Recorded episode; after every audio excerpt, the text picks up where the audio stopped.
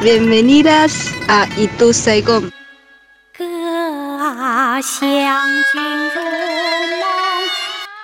Esto es Itu Saigon.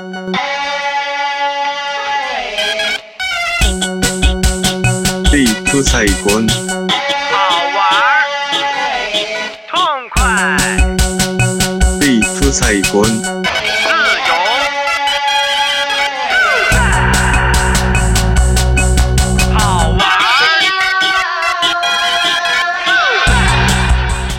Bueno, bueno, bueno. Bienvenidos a todos a esto que se llama Itu Saigon. Mi nombre es Tebo Lozazo y hasta las 4 vamos a estar haciendo este programa en radiolaciudad.com.ar.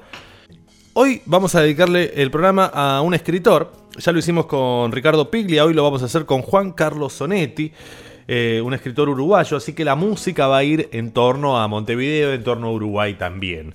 Onetti surge a partir de una charla en la calle los otros días con Leo. Leo es un vecino alemán que me regaló un libro, estábamos hablando de Montevideo, de Filisberto Hernández, Nadie encendía las lámparas, gracias Leo. Y yo le nombré a Onetti y él puso como cara y me dijo, sí, muy buen escritor, pero les recuerdo que es alemán. ¿eh? El tratamiento que da a las mujeres no está tan bueno. Y es cierto, yo me quedé pensando en eso. Es un escritor que nació en 1909 y escribió a partir del 30, del 30 al 60.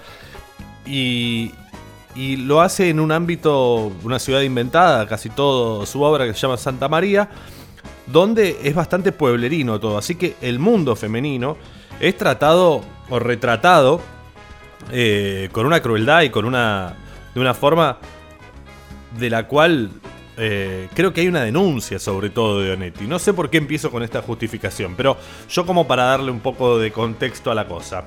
Lo que escuchamos es al negro Rada. Vamos a poner de cortina todo este álbum, se llama Confidence, del año 2011. Es un, disco instrumental donde tocan sus hijos, donde toca la batería Osvaldo Fatoruso y que está inspirado en el OPA, que era un, un- una banda, ¿no? Eh, que se llamaba OPA, que hacían un poco de jazz fusión y en eso ahí está por ahí el disco también. Onetti, Juan Carlos Onetti. eh, vamos a empezar tratando de retratar lo que es Santa María, la ciudad donde transcurren la mayoría de sus novelas. Vamos a ir sobre todo La vida breve, que es una de las novelas fundamentales y que yo leí por primera vez de la mano de mi hermana Alejandrina, a quien agradezco también en este acto por haberme permitido entrar en ese mundo. Digamos, cronológicamente, en 1930 se casa con su prima, que se llama María Amalia Onetti, y se van a Buenos Aires. Después vuelve a Montevideo, después vuelve a Buenos Aires, y pasó que él no podía volver a Montevideo, entonces cranea en su cabeza esa ciudad mítica llamada Santa María, que queda entre un río y una colonia de labradores suizos. Esa ciudad gris entre Montevideo y entre Buenos Aires, portuaria, eh, chiquita, llena de rumores, llenas de infierno grande, es donde transcurre la mayoría de toda la obra de Juan Carlos Sonetti. Arrancamos así, con Devendra Banhart, Pensando Santa María de la Feria. cada día, cada hora. Pensando en ti. Caminando. Mi cesta llena de moras. Son para ti. Temprano por la tarde y por la noche. Sueño de ti.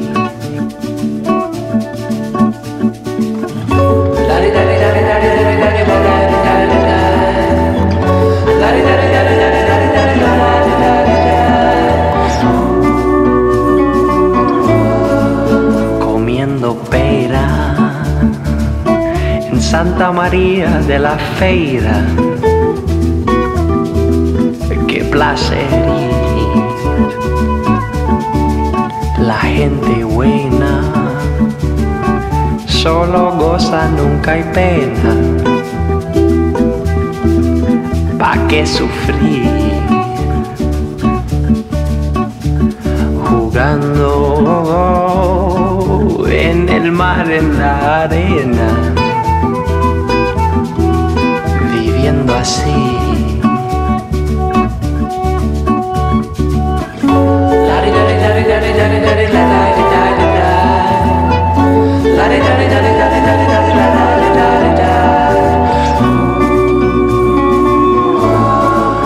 Ventana blanca,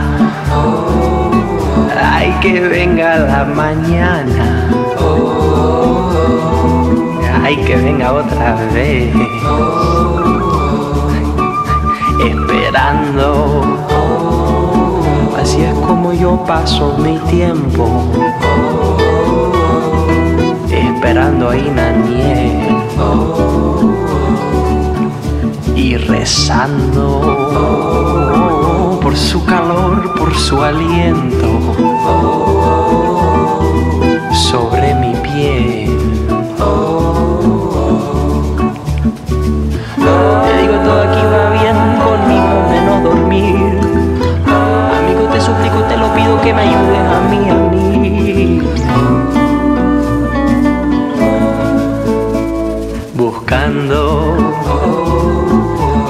mi ancla en la marea,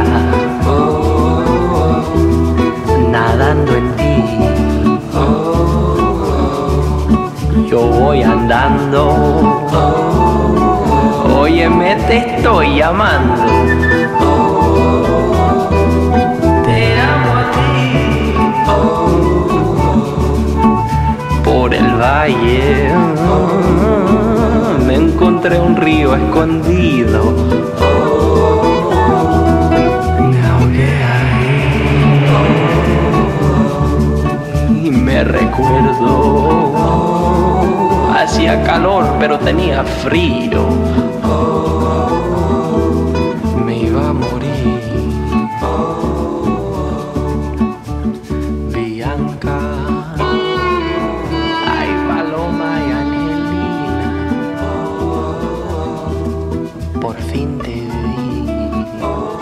Santa María da Feria.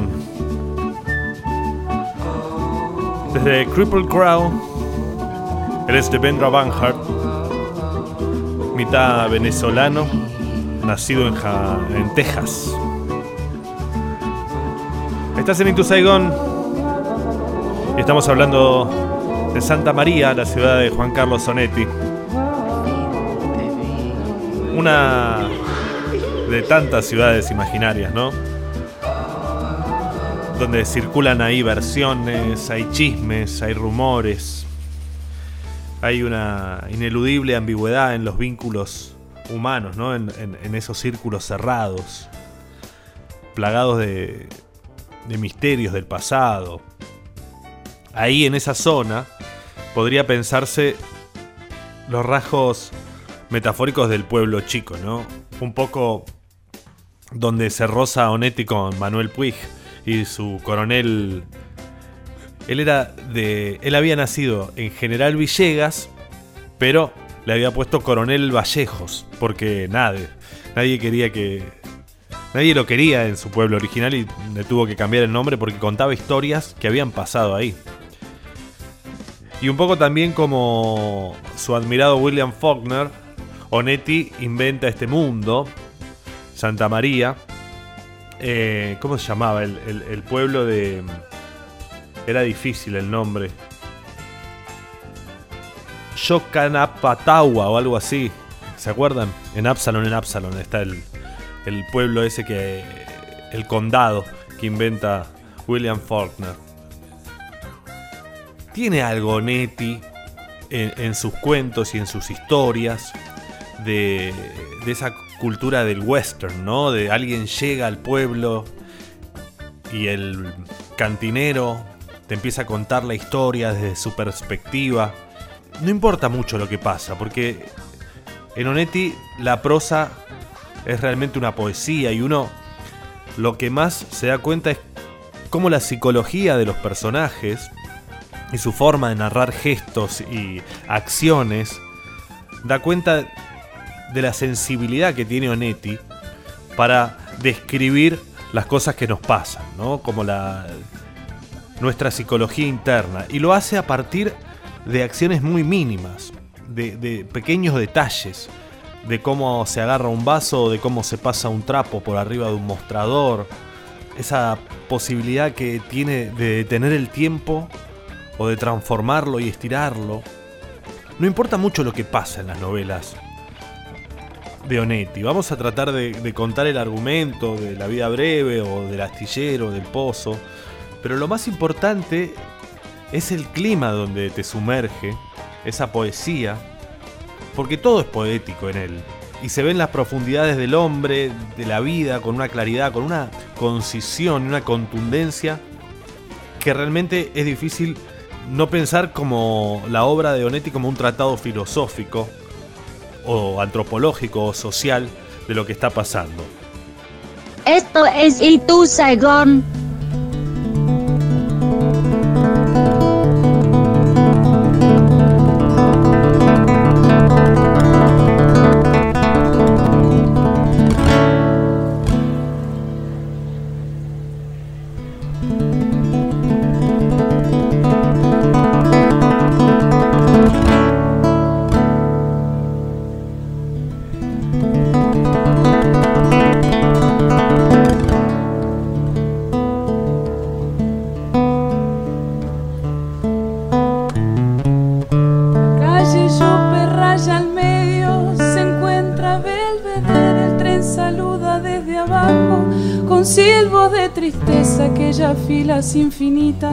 Saliendo de central el empedrado está tapado, pero allí está en la primavera, en aquel barrio, se llama soledad, se llama grito de ternura, pidiendo para entrar y en el apuro está lloviendo, ya no se aprietarán mis lágrimas en tus bolsillos, cambiaste de sacón, un día nos encontraremos, en otro carnaval tendremos suerte si aprendemos que no hay ningún rincón, que no hay ningún atracadero que pueda disolver en su escondite lo que fuimos, el tiempo está después.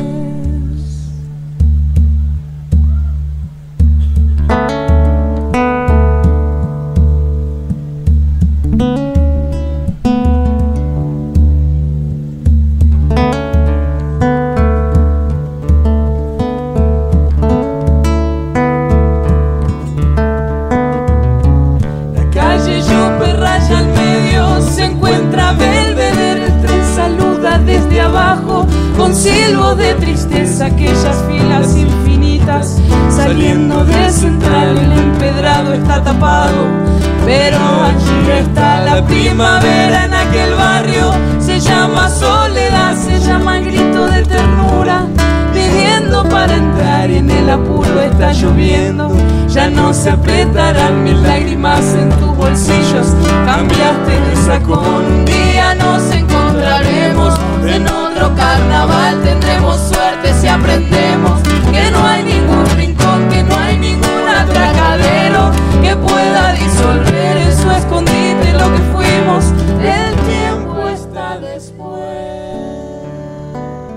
La canción de Fernando Cabrera, en este caso cantada por Perota Chingola, chicas, que se hicieron virales con Ríe Chinito, ¿se acuerdan? En un viaje por Cabo Polonio, Uruguay, etc. Ahora suenan por todo el mundo.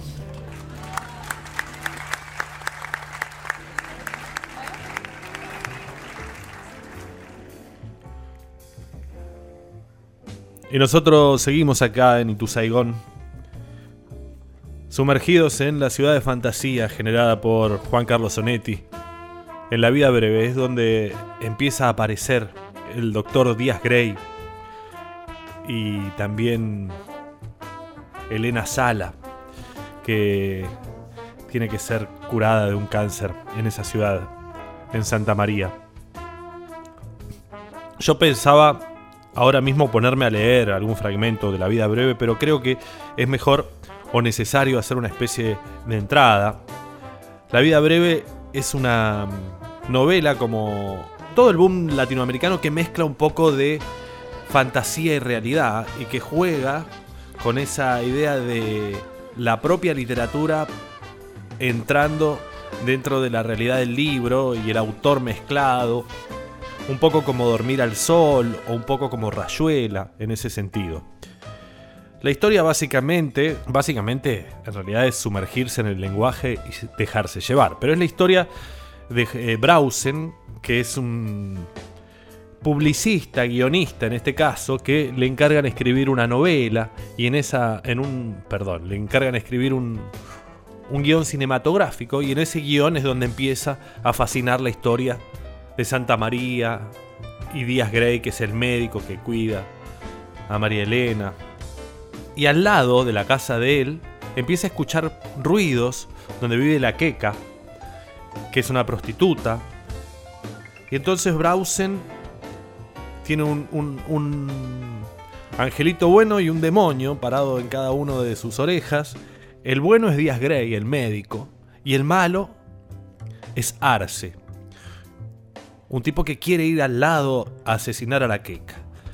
Esta ensalada de realidad y fantasía se empieza a mezclar, y en realidad lo, lo que pasa es que la discusión, más que argumental, es psicológica, en el sentido de que nosotros asistimos al existencialismo de Brausen, que se plantea todas estas cosas en torno a su vida, a su soledad, hacer las cosas bien o hacer las cosas mal, al instinto de asesinar que tiene en algún lado, a ese doctor moral que lo va cuidando, en el calor de una ciudad que te atrapa y que te circunscribe a ser solamente una persona.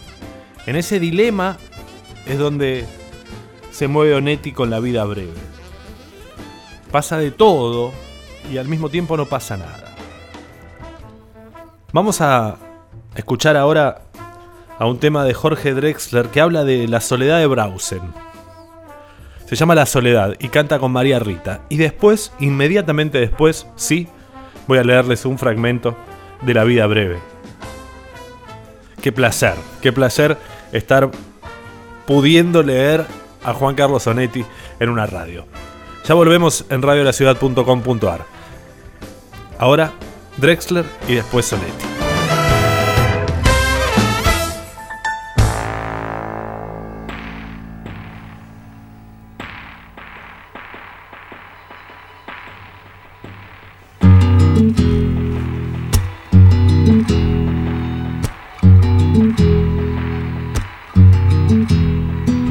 Soledad, aquí están mis credenciales. Vengo llamando a tu puerta desde hace un tiempo. Creo que pasaremos juntos temporales. Propongo que tú y yo nos vayamos conociendo.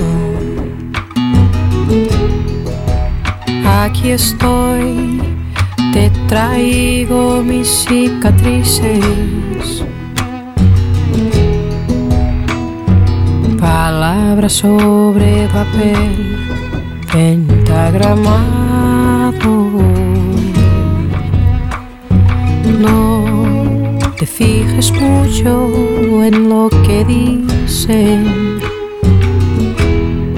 Me encontrarás en cada cosa que he callado.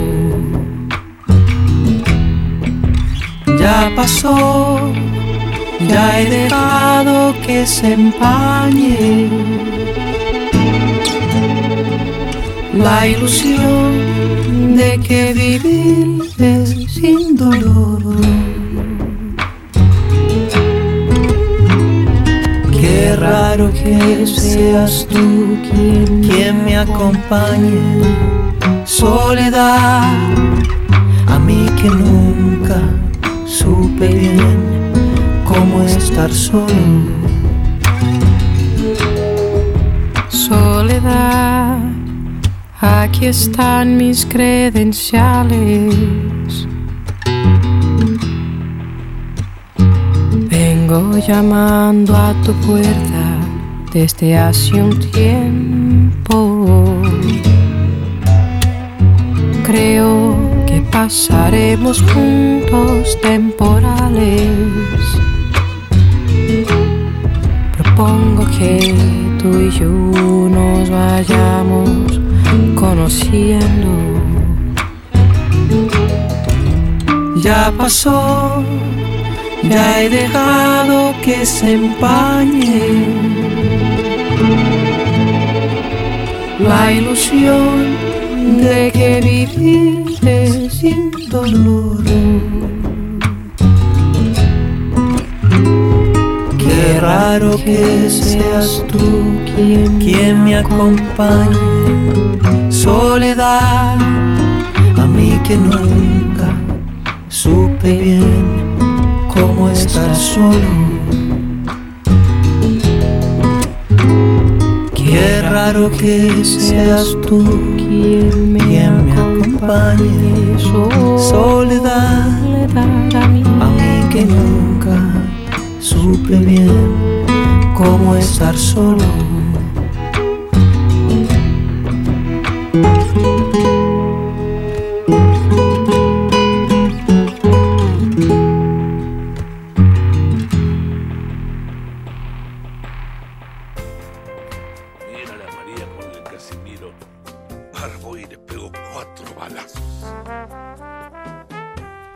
Médico vive en Santa María, junto al río.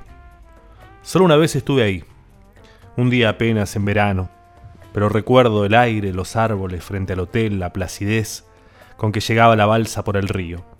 Sé que hay junto a la ciudad una colonia suiza. El médico vive ahí. Y de golpe entra una mujer al consultorio. Como entraste tú y fuiste detrás de un biombo para quitarte la blusa y mostrar la cruz de oro que oscilaba colgando de la cadena, la mancha azul, el bulto en el pecho. Trece mil pesos por lo menos por el primer argumento. Dejo la agencia, nos vamos a vivir afuera, donde vos quieras. Tal vez se pueda tener un hijo. No llores, no estés triste. Me recordé hablando, vi mi estupidez, mi impotencia, mi mentira, ocupar el lugar de mi cuerpo y tomar su forma. No llores, no estés triste. Repetí mientras ella se aquietaba en la almohada, sollozaba, apenas temblaba. Ahora mi mano volcaba y volvía a volcar la ampolla de morfina, junto al cuerpo y la respiración de Gertrudis dormida, sabiendo que una cosa había terminado y otra comenzaba, inevitable, sabiendo que era necesario que yo no pensara en ninguna de las dos y que ambas eran una sola cosa, como el fin de la vida y la pudrición. La ampolla se movía entre mi índice y mi pulgar y yo imaginaba para el líquido una cualidad perversa, inusual. En su capacidad de movimiento, en su facilidad para inmovilizarse apenas se sosegaba mi mano, y refulgir sereno en la luz, fingiendo no haber sido agitado nunca. Estaba un poco enloquecido, jugando con la ampolla, sintiendo mi necesidad creciente de imaginar y acercarme a un borroso médico de 40 años, habitante lacónico y desesperanzado de una pequeña ciudad colocada entre un río y una colonia de labradores suizos, Santa María, porque yo había sido feliz ahí, años antes, durante 24 horas y sin motivo. Este médico debía poseer un pasado tal vez decisivo y explicatorio que a mí no me interesaba. La resolución fanática no basada en moral ni dogma de cortarse una mano antes de provocar un aborto. Debía usar anteojos gruesos, tener un cuerpo pequeño como el mío, el pelo escaso y de un rubio que confundía las canas. Este médico debía moverse en un consultorio donde las vitrinas, los instrumentos y los frascos opacos ocupaban un lugar subalterno. Un consultorio que tenía un rincón cubierto por un biombo. Detrás de este biombo, un espejo de calidad asombrosamente buena y una percha niquelada que daba a los pacientes la impresión de no haber sido usada nunca. Yo veía definitivamente las dos grandes ventanas sobre la plaza, coches, iglesia, club, cooperativa, farmacia, confitería, estatua, árboles, niños oscuros y descalzos, hombres rubios y apresurados, sobre repentinas soledades, siestas y algunas noches de cielo lechoso en las que se extendía la música del piano del conservatorio. En un rincón opuesto al que ocupaba el biombo había un ancho escritorio en desorden. Y ahí comenzaba una estantería con un millar de libros sobre medicina, psicología, marxismo y filatelia. Pero no me interesaba el pasado del médico, su vida anterior a su llegada el año anterior, a la ciudad de provincias, a Santa María. No tenía nada más que el médico, al que llamé Díaz Gray, y la idea de una mujer que entraba una mañana, cerca del mediodía, en el consultorio, y se deslizaba detrás del biombo para desnudarse el torso, sonriendo, mientras examinaba maquinalmente la dentadura en el inmaculado espejo del rincón.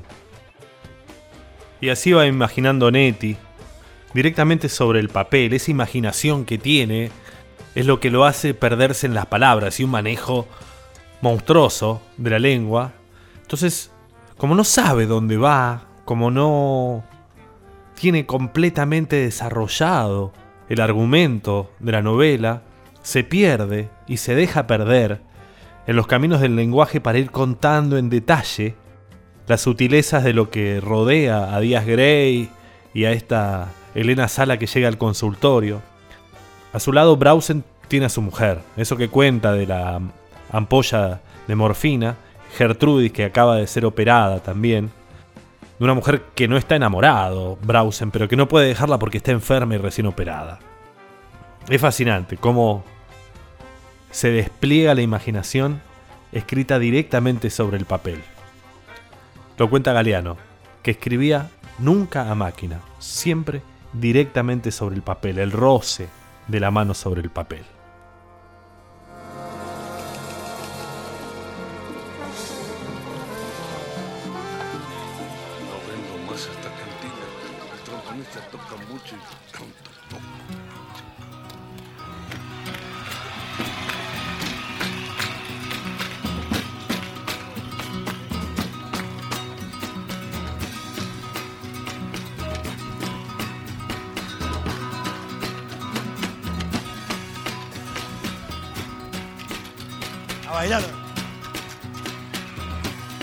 A ver esa Rosa Luna.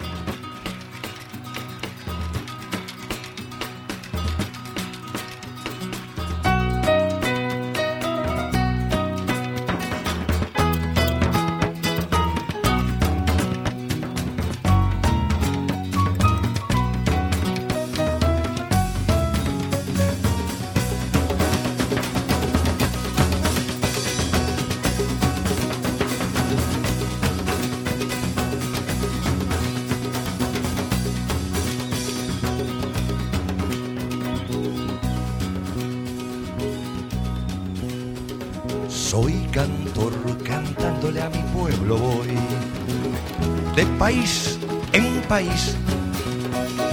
Dejo en versos lo mejor de mí y me llevo su calor. Soy feliz si puedo hacerte sonreír.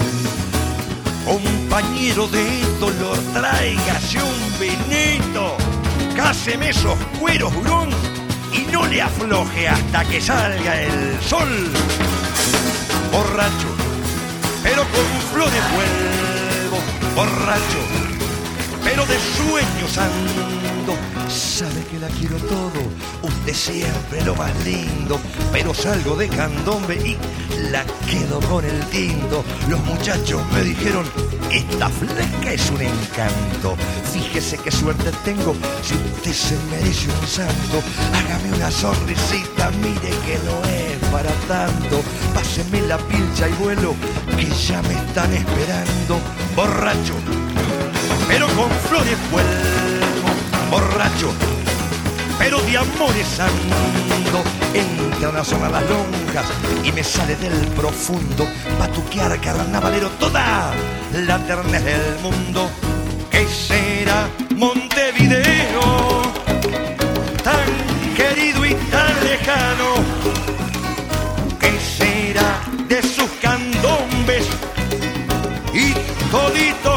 hermanos, que será Montevideo, tan lejano y tan querido, de esta parra volvedora, sos la fija del camino.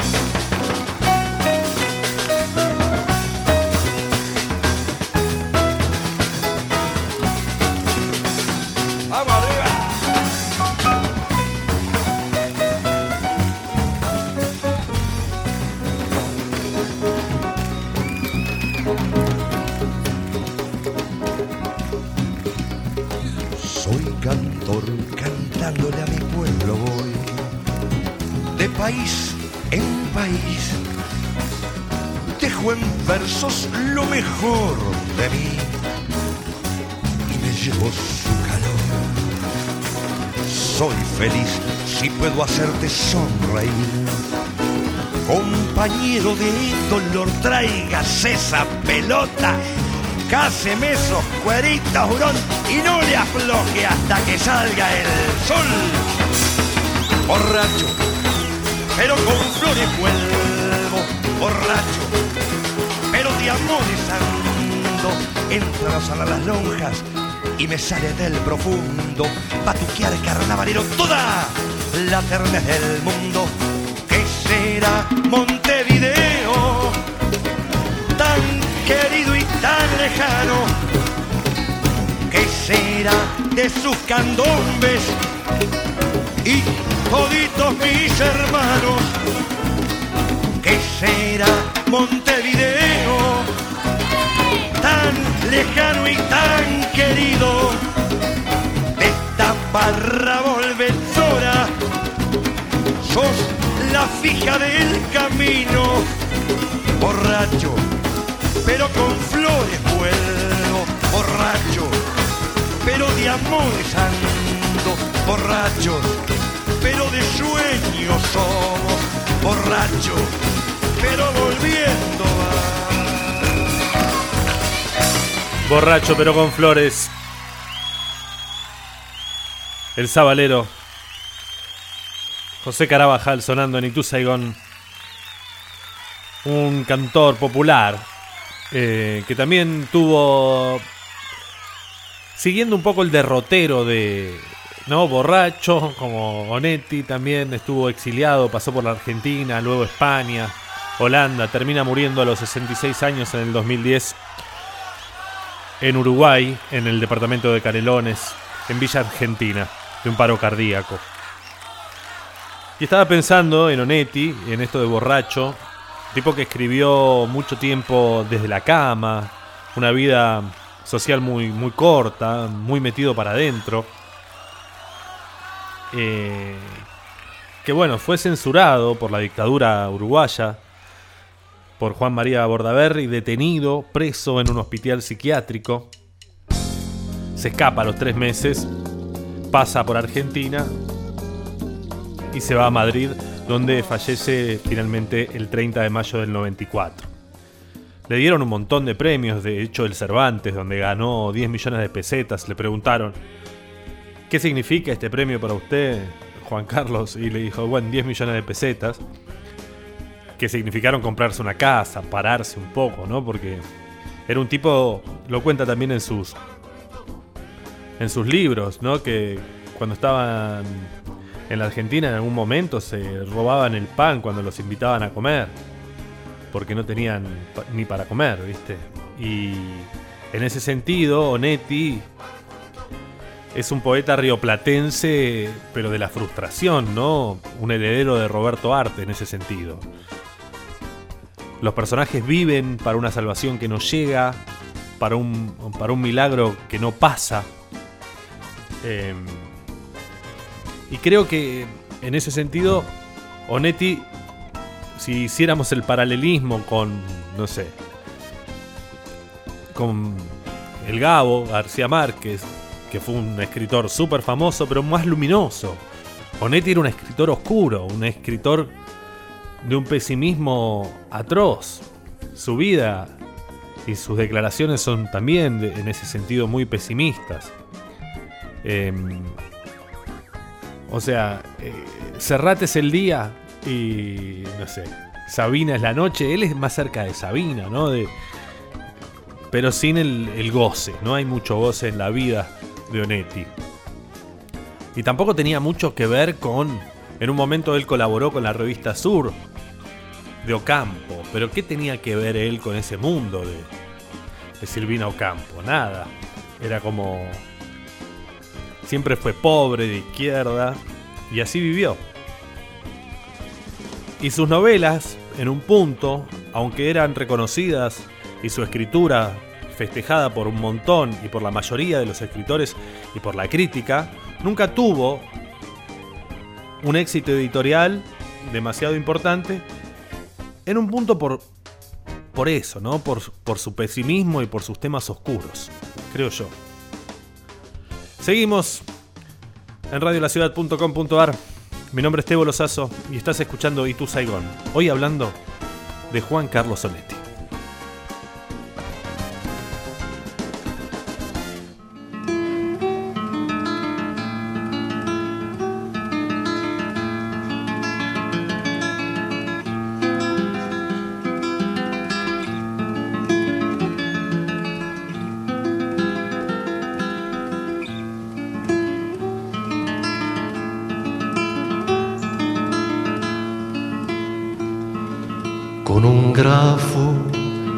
Ella escribe en las paredes resistir.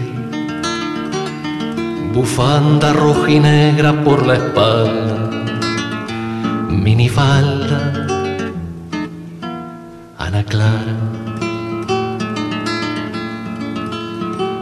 Borra infancia, aprendiendo en bellas artes a crecer con pechos de rosales sin espina, agua marina, Ana Clara. Es de agua cuando el hijo se enamora de la sed y si el niño le regala una amapola, llora sola. Ana Clara nunca encuentra porque busca siempre el modo de no hallar, aunque sabe que lo nuevo se conquista, anarquista, Ana Clara. Si la hieren, de tan tierna tiene miedo de morir. Y entonces pone espinas en las rosas, temerosa, Ana Clara. De mañana va tejiendo los telares de la duda, aún desnuda preguntándole al espejo un consejo,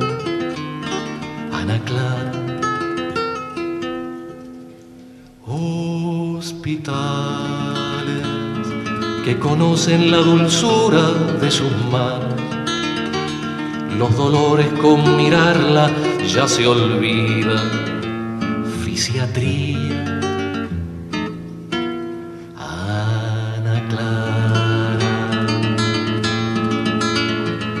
Si el camino Ana oscura siempre claro quiere ver, si el camino Ana oscura siempre claro quiere ver, nunca dejes, Ana Clara, tu locura compañera, tu locura de palomas casi halcones, tus pasiones, Ana Clara. Tus pasiones, Ana Clara, tus pasiones.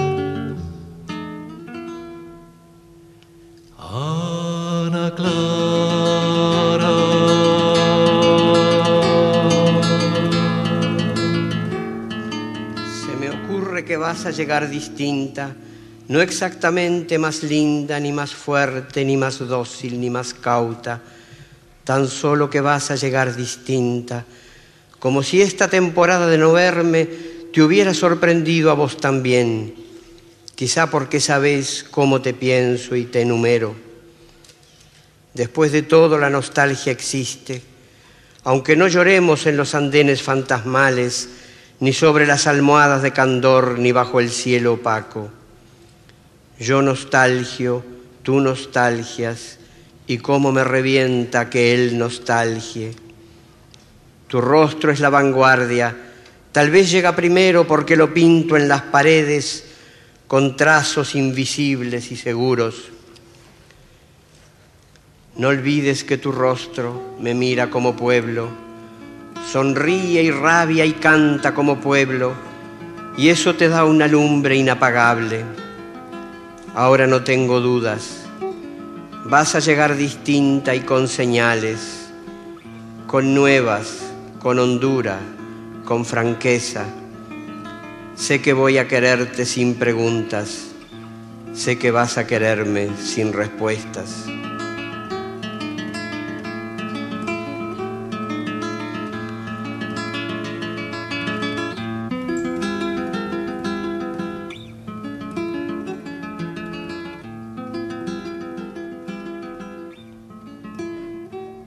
Esto es Saigon. Y ahí pasaba un disco emblemático a dos voces de Mario Benedetti y el cantautor uruguayo Daniel Biglietti. Un disco grabado en el 85 por el sello Orfeo. Apenas un año antes, con el regreso de la democracia en Uruguay en el 84, habían podido volver muchísimos cantautores. Cita Rosa, Carabajal, Pepe Guerra, también eh, Jaime Ross. En aquel momento ya estaba radicado en España, Onetti. Ya había recibido el premio Cervantes. Pero bueno, en este caso habla un poco de la política, algo que Onetti se metió poco, aunque se reconoció siempre del lado de los más débiles. Eh, de hecho dice en un momento, yo estaba en contra de Hitler y ahora estoy en contra, estoy a favor de los, de los palestinos. En aquel momento, ya tirado en la cama en una entrevista donde se lo escucha. Biglietti cantaba esta canción Ana Clara, inspirada en una anónima militante anarquista de los años 60, proveniente de una familia pequeño burguesa en Montevideo, según dijo el propio Iglietti, pero que parece recordar a, a- al Che Guevara con esa cosa de endurecerse sin perder la ternura, ¿no? Con un grafo escribe en las paredes resistir bufanda rojinegra por la espalda. Un anarquista que tiene la ternura del amor, Ana Clara, rompe con esa falsa disociación entre el compromiso revolucionario, con esa idea del ceño fruncido y el gesto adusto, y la idea de amor y de belleza. Y seguimos Itu Saigón, hablando de Juan Carlos Onetti, un tipo que pasó 12 años en su exilio de Madrid, tirado en una cama, fumando, leyendo novelas policiales y bebiendo whisky, con una voz que apenas entendía, pero que cuando la entendías tenía una lucidez implacable. Parecida a esa voz es la voz narradora de Onetti. Vamos a tratar de describir un poquito el astillero. Piglia decía que la voz de Onetti era igual a la voz con la que Borges traduce Palmeras Salvajes de Faulkner. Algo de Absalon Absalon también hay de Onetti, eh, ¿no? Ahí en Faulkner. Una de las dos. Pero a diferencia de Faulkner, que tiene, ¿no? Esas frases largas, elegantes, que parecen llegar a ninguna parte, pero la psicología es mucho más fuerte todavía en Onetti. Tiene adjetivos desmedidos, dubitaciones, parece una voz borracha. De hecho, no es sencillo.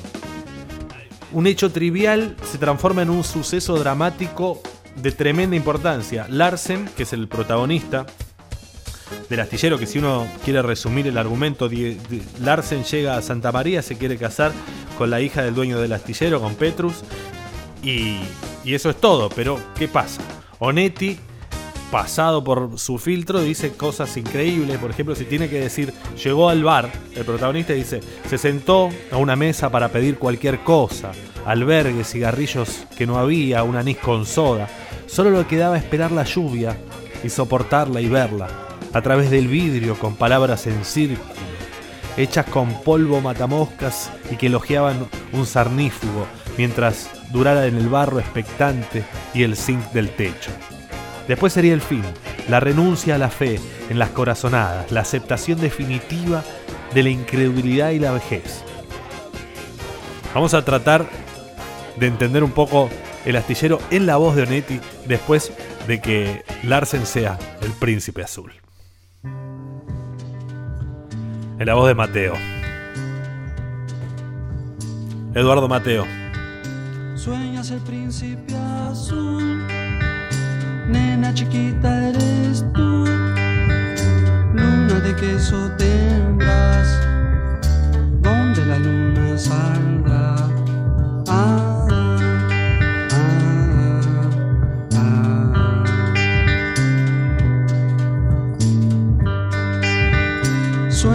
doce y tendrás zapatitos de cristal, príncipe azul ya vendrá, ratoncitos lo traerán.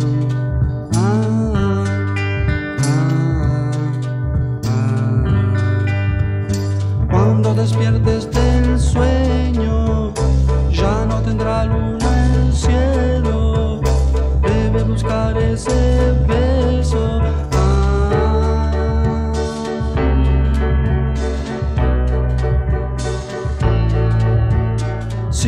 Sueño mejor, bosque cantado tendrás, junto al conejo tambor, blancas ardillas vendrán.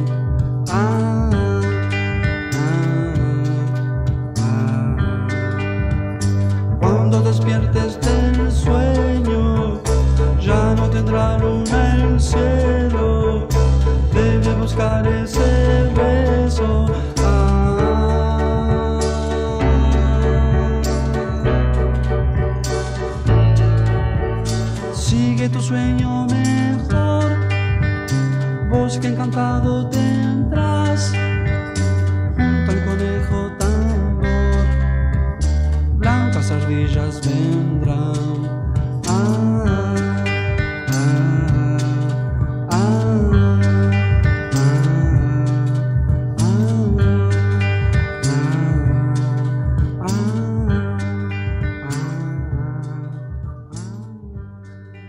La puerta no tenía llave, de modo que después de algunos pasos sinuosos en la penumbra de la salita, Larsen se introdujo en la luz del dormitorio y vio al viejo Petrus boca arriba, acurrucado en la cuarta parte de una cama matrimonial, con una lapicera en la mano y una libreta negra con ganchos cromados apoyada en las rodillas. Vuelta hacia él la cara reducida, sin asombro ni miedo, sin otra cosa que una suave inquisición profesional. Buenas noches y perdón, dijo Larsen. Sacó la mano de los bolsillos y puso cuidadosamente el sombrero en la repisa de la chimenea falsa. Es usted, señor, comentó el viejo, sin desviar la cara. Guardó la lapicera y la libreta debajo de la almohada. Aquí estamos, señor, a pesar de todo, y mucho me temo. Avanzó velozmente y ofreció su mano hasta que Petrus colocó la suya, muy pequeña y seca. Sí, dijo Petrus, siéntese, señor. Arrima una silla. Lo miró calculando, estuvo moviendo la cabeza como si aprobara. Espero que todo marche bien en el astillero. Estamos al borde del triunfo, cuestión de días. En esta época es triste, hay que llamar triunfo a un acto de justicia. Tengo la palabra de un ministro. ¿Alguna dificultad con el personal? Larsen se sentó en la cama, sonrió para congraciarse con los ángeles, pensó en el batallón de espectros del personal, en huellas que tal vez hubieran dejado y que en todo caso no constituían evidencia. Pensó en Galvez y Kunz, en la pareja de perros saltando hacia la barriga de una mujer con abrigo de hombre. También en algún charco, un agujero en forma de ventana, alguna bisagra destornillada y colgante. Ninguna, señor. Hubo cierta resistencia absurda al principio, pero ahora le puedo asegurar, todo marcha como una máquina. Petro sonrió y dijo que era justamente lo que había esperado y que estaba seguro de no equivocarse al elegir hombres y asignarles tareas. Soy un conductor. Esa es la primera virtud de un conductor. La noche estaba afuera, enmudecida, y la vastedad del mundo podía ser puesta en duda. Aquí no había más que el cuerpo raquítico bajo las mantas, la cabeza de cadáver amarillenta y sonriendo sobre las gruesas almohadas verticales, el viejo y su juego. Me alegro, dijo Larsen, crédulo, sin énfasis. siempre he pensado, mientras me ocupaba de los problemas del astillero y vigilaba el rendimiento del personal, que yo estaba a cargo de la retaguardia, mientras usted suspiró casi satisfecho y tuvo un escalofrío dentro del sobre todo empapado. En la línea de fuego, señor, justamente, celebró el viejo con una sonrisa. Más riesgo y más gloria. Todo esto es obra mía, dijo Petrus, deslizando una mano para tocar durante un segundo la libreta bajo la almohada. Y no me voy a morir antes de ver que todo vuelva a ponerse en marcha. Es imposible. Pero su tarea, señor, es tan importante como la mía. Si el astillero se paraliza una sola hora, ¿qué cosa podré estar defendiendo en las antesalas de esos covachulistas, esos piojos resucitados? Le estoy muy reconocido. Larsen cabeció con una mueca alegre, tímida, agradecida. El viejo Petrus recogió con rapidez su sonrisa y la cara flaca, entre patillas, se puso a exhibir con deliberación la espera, cortés pero exigente. Una mujer y un hombre pasaron frente a la puerta conversando en voz alta. Despectivo, hundido en la paciencia, el hombre iba negando alguna cosa. Aquello está listo, le aseguro, para el momento en que usted dé la orden, se esforzó Larsen. Pero ni las voces de afuera, ni esta que había sonado a los pies de la cama, pudieron distraer de su resolución de pregunta la cabeza de momia de mono que se apoyaba sin peso en las almohadas.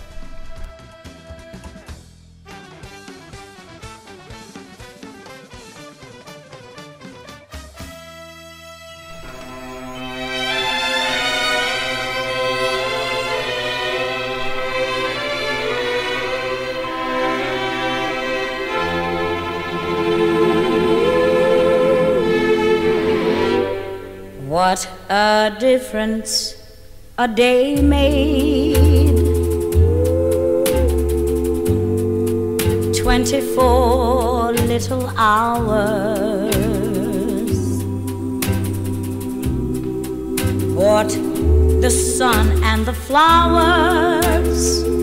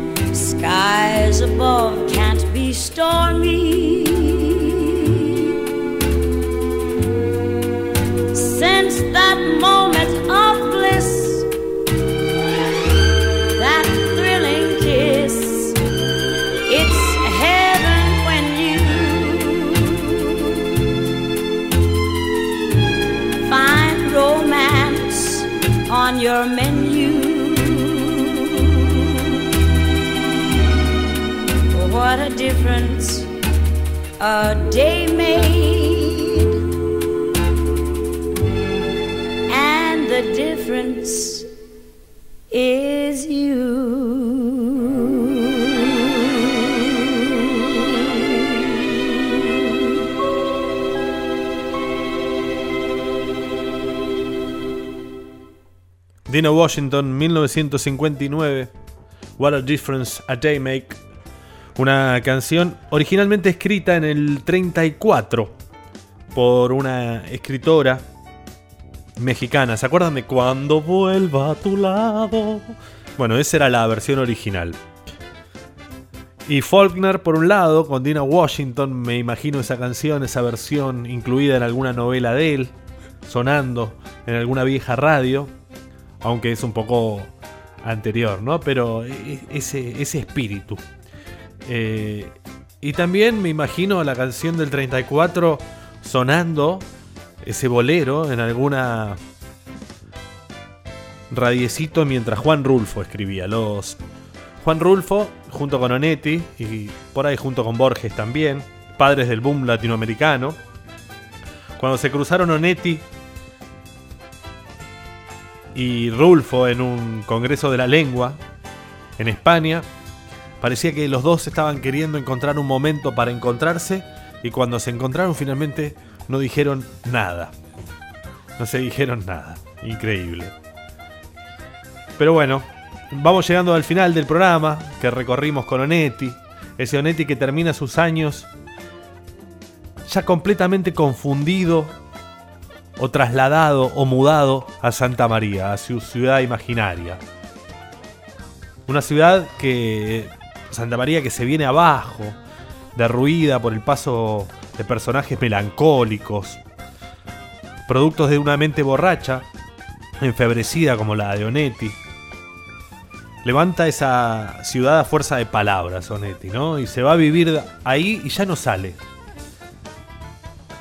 Podemos imaginar que a su muerte, en el 94, se muda definitivamente a Santa María y ahí va a estar la eternidad, condenado a ver personajes en loop repitiendo sin fin los mismos gestos melancólicos, respondiendo sin fin las mismas preguntas en eternas entrevistas.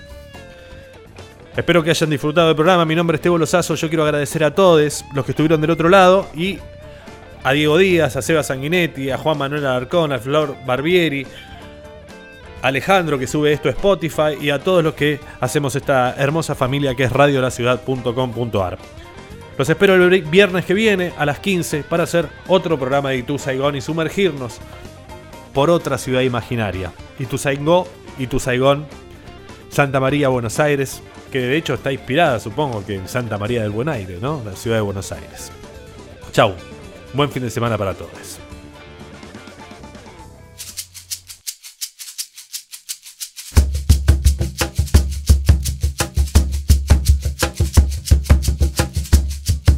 Los pibes allá en la esquina están como dibujados. Nadie paga sus pecados, no les socorre ni Dios.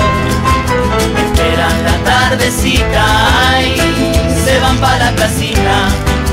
Beben y fuman paco, después oyen reggaetón. Porque esperan que en el cielo esté el amor que no le diste vos que no, mírate, míralo, los pibes cumplen condena, entran y salen las penas, entran y salen las penas de su niño corazón, y tienen la valentía ay, de ganarse el día a día, aunque una noche sin luna se pierdan su encendedor, porque tiene mucho Me gusta este lugar, que no, como que no, mírate,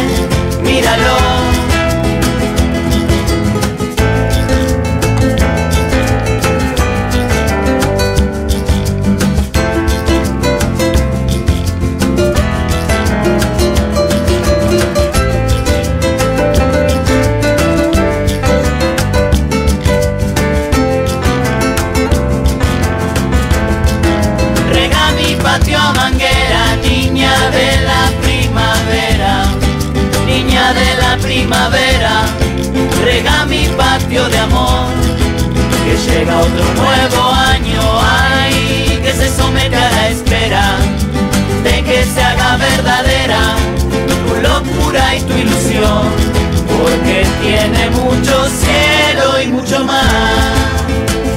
Me gusta este lugar, que no, como que no, míralo, míralo.